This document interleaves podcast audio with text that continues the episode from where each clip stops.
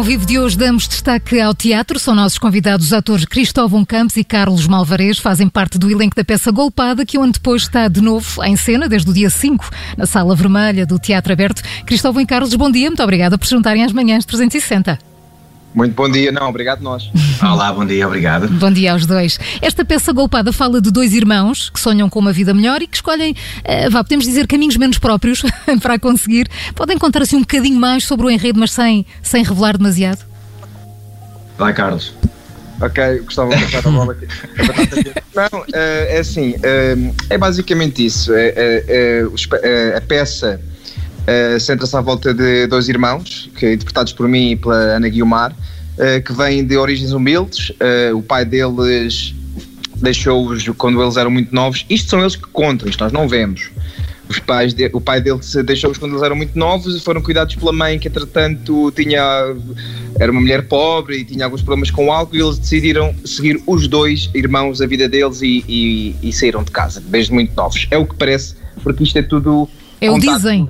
Dizem que. É o que é, eles dizem que é isto. E eu também estou com um bocado do público acreditarem. Eu acho que eles dizem a verdade numa série de coisas. Bom, e depois tem outras três personagens, que é o Rui Melo, que faz de um joalheiro, uh, o Cristóvão Campos, que faz assim uma personagem andrógena, que é uma uh, chamada Madame Bonafide, que é. Olha que eu estou a ouvir, hein? Eu sei, amor. Vê lá o que bem. dizes, Carlos. não, não. Uh, que é a nossa vizinha e é assim uma vidente, e o Tomás Alves, que uh, faz o chamado autoporno, que é um, um, uma espécie de um, de um filósofo realizador de filmes pornográficos. E eles, estes dois últimos são nossos vizinhos. Hum. Uh, e faz tudo parte deste. Uh, deste um, deste emaranhado de ideias que eles têm e que vão viver durante, durante o período da peça. Claro, mas este hum. espetáculo já tinha estado em, em, cena há pouco mais de, de um ano. O que é que os levou a apostar nesta reposição? Nós, eh, quando fizemos o ano passado, já sabíamos que íamos fazer esta reposição, porque o ano passado tivemos relativamente pouco tempo em cena e o João Lourenço decidiu logo que em setembro deste ano, portanto agora. O encenador João Lourenço, não é? Sim, o encenador João Lourenço, sim. Uh, portanto, isto já estava, já estava programado, já fazia parte da carreira da peça. Hum. E ainda bem. Eh, é, a ação passa-se na atualidade, é contemporânea ou isso é indiferente sequer para, para, para, para todo o enredo?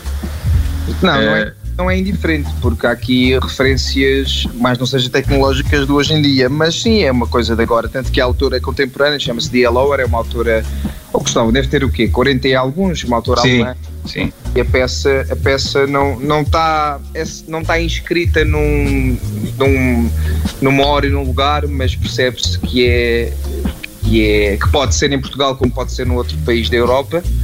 Uh, a referência que há de lugares é, é a cidade de Antuérpia, que todos nós sabemos que é uma cidade conhecida por os seus negócios de pedras preciosas e as pedras Diamantes, preciosas claro. parte, também faz aqui um bocadinho parte de, do imaginário destes dois irmãos que vão atrás delas. Uhum. Fizeram alguma, alguma adaptação relativamente àquilo que apresentaram no ano passado? Sim, uh, no, no, processo de, de, de, de, ensaio, não é? Ou de re-ensaio, uh, essa, essa é uma das coisas boas. Há sempre, há sempre pequenas uh, alterações. O João Lourenço acrescentou um início e, portanto, para nós isso também é bom porque nos traz uma frescura e nos traz uma nova visão sobre uma coisa que fizemos há um ano. Uh, eu, eu, particularmente gosto muito de repor coisas. Permite-me permite corrigir o que fiz mal. Há aqui com certeza. Há aqui com certeza uma alteração uh, em relação ao ano passado, que é, é, é um regresso a, a, aos palcos depois deste confinamento. Um, uhum. Tem sentido a energia do público diferente? Uh, sim, quer dizer, nós um, bom, como eu tinha mencionado, mas se calhar não tinha mencionado com tanto detalhe, o, o, espetáculo é uma espécie de storytelling, é assim um jogo entre viver as coisas num, num ponto de vista de teatro convencional e contar o, o que aconteceu ao público. Portanto, grande parte do espetáculo nós estamos a olhar o público diferente e a dizer coisas, a contá-las. Uh, portanto, o público com máscara e sem máscara é completamente diferente. Claro. Apesar de nós nós ainda não temos uma, uma amostra muito grande porque ainda só fizemos três espetáculos desde que voltámos a, a repor. Uh, e, e, a sala cheia e a sala vazia também cria a sua, a sua moça.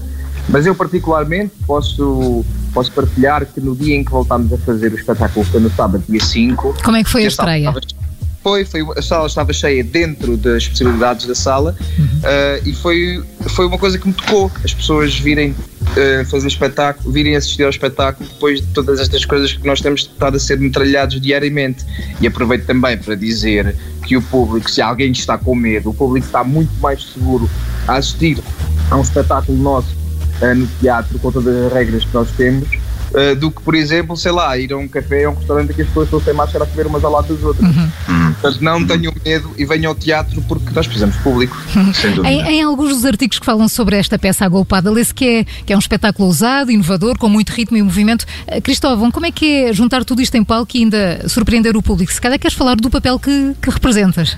Uh, sim, sim, posso falar Foi um, um desafio? Bocadinho. Foi um desafio? Uh, é um desafio diário. É. Uh, eu faço, como o Carlos disse há pouco, a Madame Bonafide, que é, que é uma vidente e um, é um oráculo nesta história, uh, na história destes dois irmãos, e, e pronto, ele, ela tem uma, uma forma de se apresentar e uma forma de viver bastante particular, e fazer isso todos os dias não é.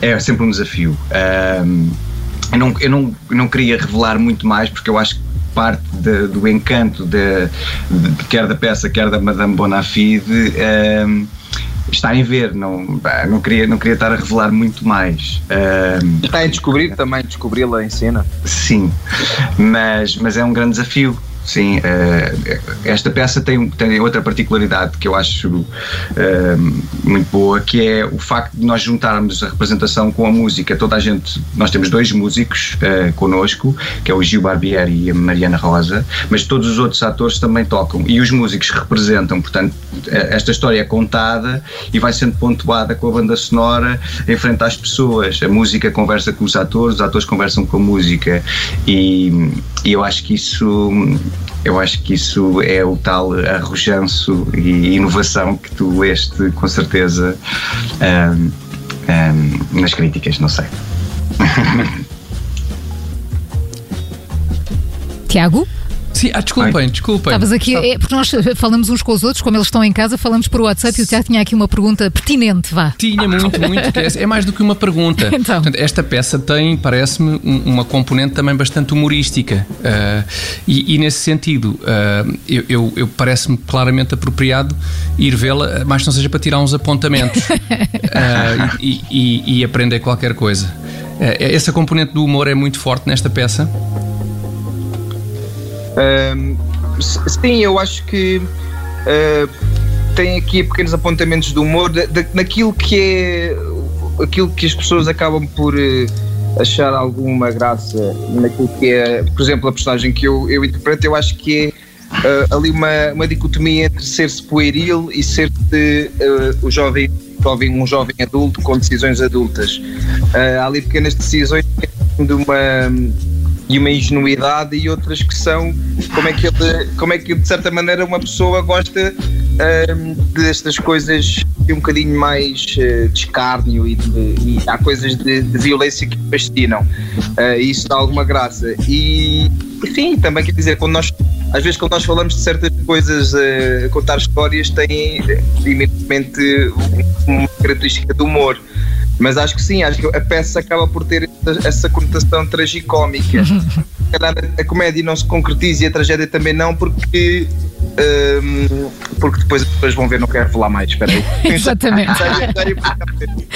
Os atores Cristóvão Campos e Carlos Malvarez fazem parte do elenco da Golpada, que está de novo em cena desde o dia 5, na Sala Vermelha do Teatro Aberto. Muito obrigada aos dois por terem aceitado o nosso convite.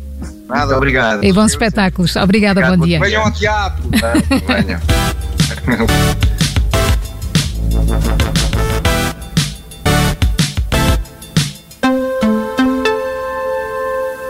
Obrigada por ter ouvido este podcast. Se gostou, pode subscrevê-lo, pode partilhá-lo e também pode ouvir a Rádio Observador online em 98.7 em Lisboa e em 98.4 no Porto.